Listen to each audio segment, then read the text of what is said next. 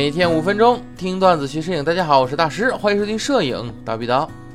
最近呢，有一个学员给我发了一个链接啊，我打开一看呢，是一个讨论帖，正在激烈的讨论一个问题。问题是什么呢？说为什么外国摄影师都被尊称为摄影大师，而国内的通常被调侃为老法师？那就是这么个问题。那么学员问我，我怎么看？那我能怎么看呢？用手机看呗，是吧？好，不开玩笑了啊。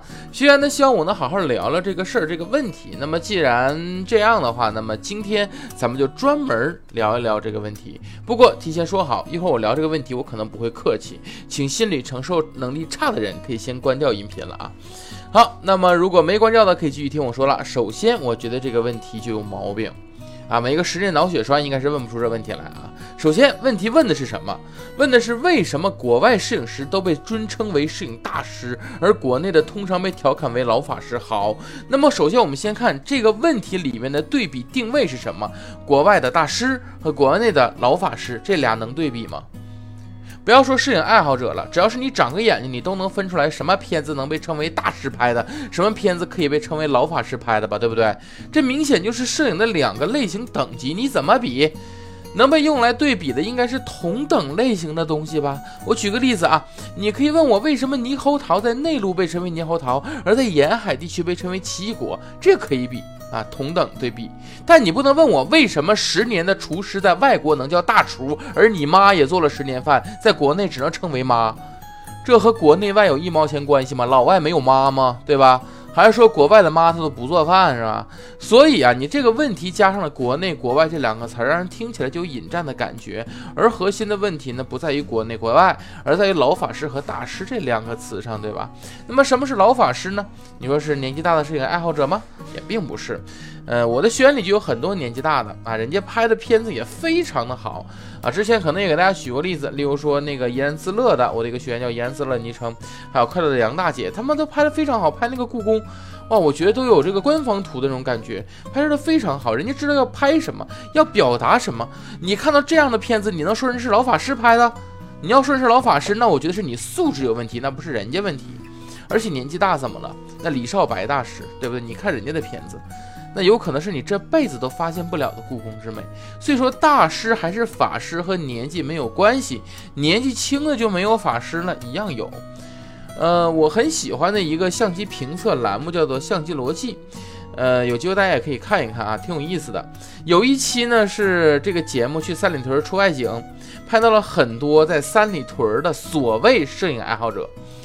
啊，拍摄的时候呢，能够清楚看到，不只是年纪大的摄影爱好者，有很多年纪轻的也在那进行屯儿拍，对吧？首先，我们先来确定一件事儿，这种所谓的屯儿拍的摄影爱好者，你说他算摄影大师还算法师呢？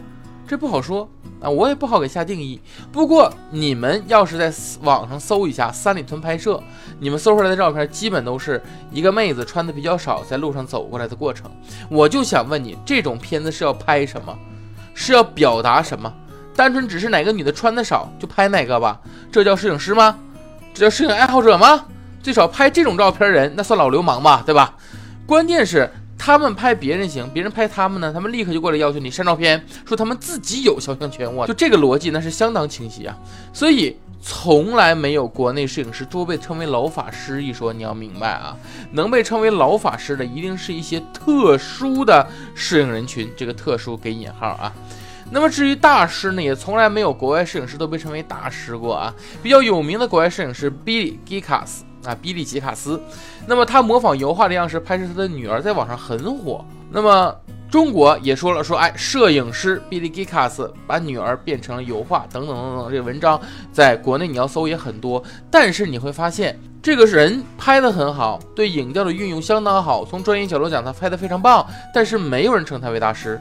国内国外都把他称为摄影师，国内的文章写的也是摄影师，没人说他是摄影大师。那你说国外摄影师都被称为大师，这论点是哪儿来的呢？根据出处在哪儿呢？另外啊，也不是什么人都能被称为大师的，大师哪有那么容易？都看过《泰坦尼克号》吗？啊，有些人可能是只注意那个《泰坦尼克号》电影里边画画那段情节了，是吧？但很少人注意到，这个《泰坦尼克号》刚上船的时候，女主角。有一个拿出画来摆到船舱，就摆到他们船的那个他的房间里边这个情节。当时他拿出来的画里面有毕加索的，还有德加的画。电影这个情节主要是为了衬托女主角一她有钱，对吧？二。他不世俗，不光是有几个臭钱，他还有很多的艺术审美，以及他有超脱当时所有人的艺术品味及修养，这才能奠定了他的思想能够跟男主在一起，而不在乎男主的身家。所以这个是有铺垫的。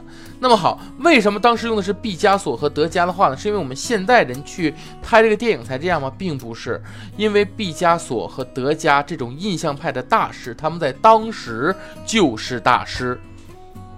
就泰坦尼克号那个年代，的那个年代，他们就是大师。都说大师是死后才出名的，不是？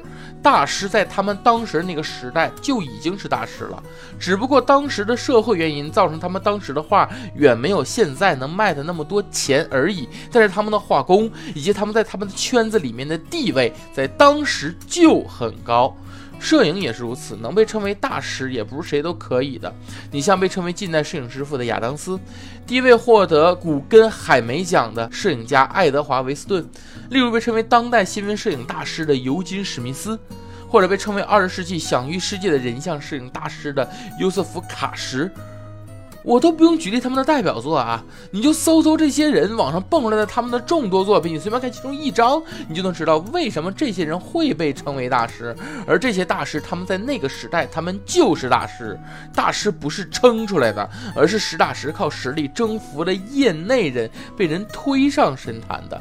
而且在那个年代，中国也有大师啊，例如被称为东方布列松的中国街拍泰斗级摄影大师何帆。对吧？你不能你不知道就是没有啊！而且谁说外国摄影师都是大师呢？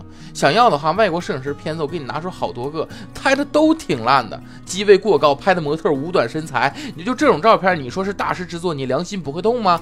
所以大师是大师，老法师是老法师，国内外都有大师，国内外都有老法师。